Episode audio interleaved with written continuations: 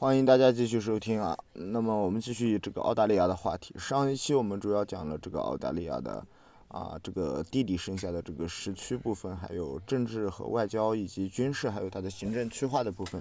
这一期呢，我们主要讲一下澳大利亚的经济。那关于澳大利亚的经济呢，我们主要从它的经济的一个综述，然后它的金融货币、旅游，还有对外的贸易和科学技术这五个小方面来进行展开。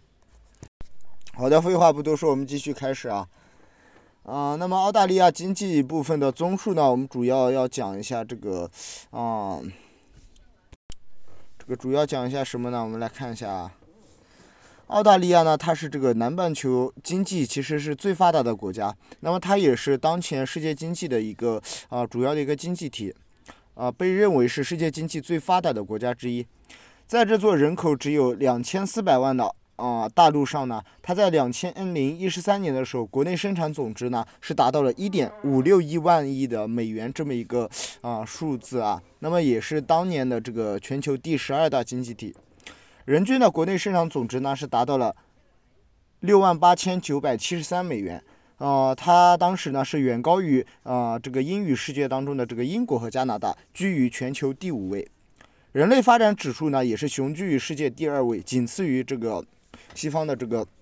挪威啊，那么澳大利亚它也是世界上十大农产品的出口和六大矿产资源的这个出口国之一啊，甚至被称作这个骑在羊背上和坐着坐在矿车上，还有这个手持麦穗的国家。澳大利亚它的金融业、商业和服务业也是极为发达。此外，澳大利亚的旅游业也是在全球名列前茅。那么此部分呢，是对这个澳大利亚的经济做了一个简单的综述。我们主要看一下它的这个金融货币体系。那么澳洲的货币呢，自然是这个澳币啊，啊，不过最初的话，它采用的其实不是这个货币，最初采用的是这个英国的英镑，后来呢，逐渐发展成为了自己的货币啊，也就是这个澳币嘛，啊，同时也有这个货币相关的这个币制，也就是货币的这个制度体系啊，被称为这个澳洲镑，它的市值呢是等同于英镑的市值。当时的银镑呢，主要有二十先令，一先令呢有十二便士，那么这是一个它的一个这个转换的，呃，这么一个关系。因此呢，每半它便有二百四十个便士。在一九六六年，澳洲它推行了这个十进位制，同时也改革了它的货币。当时呢，已经是十进制位的这个一美元呢，大概是值零点五英镑。新的澳币呢，做呃改为与这个美元作为等值的这么一个连接关系，一澳币呢就等于零点五的这个旧的澳洲币，也就是零点五英镑。一澳币呢，大概有啊分成这个一百分，因此每一个澳分呢约等于一点二便士。从两千零二年起，澳洲的这个币制呢又进行了改革。主要是啊，由这个新的这个纸币来代替原来的这个纸币。那么这个新纸币和原纸币之间的不同之处呢，主要是这个新纸币它内含有这种胶质啊，具有这种不被啊不容易破烂，而且耐用、美观的这么一些优点。不同面值的纸币呢，它也有不同特色的这个透明的窗口。它也是全球最先采用此设计理念的国家。两千零一十年的时候，澳币呢正式取代了瑞士的法郎的这么一个国际地位，从而成为了全球第五大的这个流通货币。澳大利亚的金融业也是极为发达，同时也是世界上这个银行总价值第三高的国家，仅次于中国和美国。澳大利亚第四银行的市值呢，甚至超过了欧元区所有国家所有银行的总和。澳洲四大金融集团呢，主要是这个西太平洋银行，也就是 Western Base Bank，以及澳洲国民银行 National Australian Bank，还有这个澳新银行，也就是 Australia and New Zealand Banking Group，以及他们国家的这个联邦银行啊。然后关于澳大利亚的旅游部分呢，它是作为第三产业的一个重要组成部分。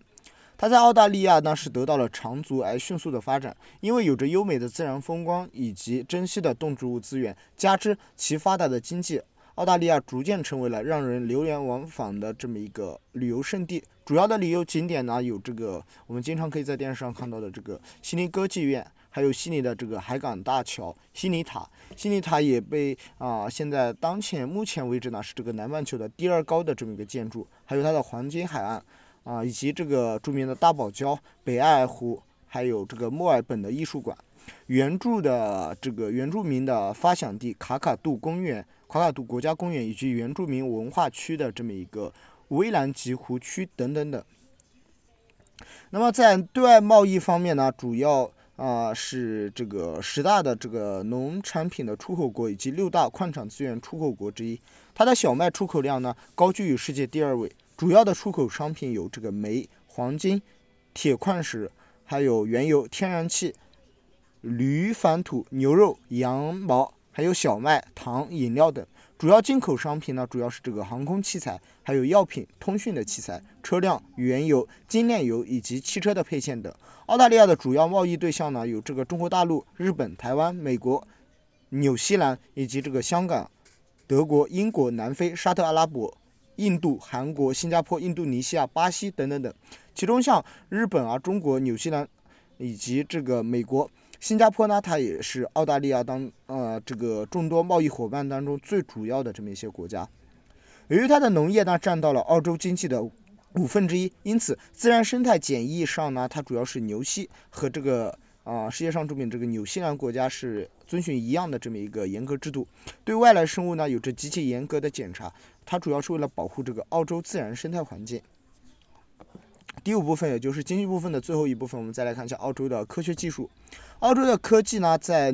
这个能源的利用领域，以及医学和化学领域、市场资源管理、农业和畜牧业领域呢，是贡献良多的。在医药领域呢，一些大学以及众多的学者对于人类器官移植、基础以及免疫学、人类大脑神经利用。以及这个微生物学方面呢，它也是全球最为先进的国家之一，啊，其中澳大利史上澳大利亚历史上著名的这个霍华德·弗兰德里男爵呢，他曾于1945年因为与德国和英国的科学家共同研究出了这个盘尼西林，盘尼西林可能大家不知道，其实就是这个青霉素、青霉素嘛，他也获得了这个当年的这个诺贝尔医学奖，可以说是澳大利亚啊历史上比较有名的一个人物。同时，澳洲也是这个核融合科技的一个发源地。核融合程序，它是在1932年由澳洲的科学家马克·欧利丰爵士发现的。随后于1950年的早期呢，他在澳洲国立大学，也就其简称 ANU 的这个大学呢，成立了全球知名的这个电浆核融合研究机构，也就是这个 Fission Plasma Research。A U 校内的这个 H 杠 ENF，它也是全球核融合与电浆研究的一个重镇，目前也是南半球唯一的一个核融合研究设施。澳洲它是与全球利用太阳能源最为广泛和先进的国家之一。太阳能技术呢，被广泛的用在工业、农业、民用设施等领域。自一九九零年代后期开始呢，澳洲大量新建了这个太阳能发电厂，以取代原先的这个核电厂的作用。太阳能能源与风力发电在全国呢被大力的推广。此外，像墨尔本呢，它也是世界上第一个使用太阳能动力供给城市交通灯以及储存太阳能供应灯电力的这么一个城市。澳洲的农业以及畜牧业呢，它也拥有着先进的管理体制以及极高现代化的这么一个设备，是全球最为发达的国家之一。在培育农作品、渔业以及饲养这个生畜方面，也是。产生了大量的科技成果，并保有先进的无污染啊，这么只。饲养的环境也是令农业成为国家的支柱产业之一。在海洋生物技术方面呢，澳洲亦是世界上最为先进的国家之一。全国呢是有多个海洋生物研究中心，像丰富的海洋资源呢得以被充分的利用，生物食品也是异常的发达。工业科技方面，十九世纪以来，二世纪中叶，澳洲呢受到了英国影响，设立了众多重工业的产业，这其中就有现在已是通用汽车旗下的这个呃世界著名的霍顿汽车，还有大型的这个车身的这么一个企业群。采矿业巨头这个必和必拓公司呢，它的前身就是这个布罗肯希尔控股公司，以及这个力拓集团等。科技方面呢，还有这个。ITM 公司还有金属风暴啊，澳洲的科技公司总部呢，多是设于第二经济城市，也就是澳墨尔本。墨尔本工业以及高科技企业云集，亦有南半球硅谷之称。同时，悉尼也作为澳大利亚的第一大城市，像大多数的金融、贸易、高端服务业，纽约和大型的公司也把总部设在悉尼这个地方。截止到两千零一十一年，共有十三名澳洲科学家以及天文学家摘得了这个诺贝尔奖。那么，相比于国内的话，大家可以稍微做一个评判。不过需要插入一点的话，澳洲的这个数学那貌似不是很发达。不过，嗯，也是比较滑稽吧，因为当前世界上这个奥，就是奥林匹克数学竞赛嘛，这个澳洲的数奥数竞赛是比较有名的。包括像我们国内之前炒的特别火的这个陶哲轩嘛，他其实也是有这个澳大利亚国籍的这么一个身份。好的，今天我们就主要讲一下这个澳洲的经济部分。下期节目呢，我们再讲它的交通，还有人口啊，啊，还有文化、社会生活、教育、体育等方面的内容。啊，欢迎大家继续收听。好的，今天就到这里。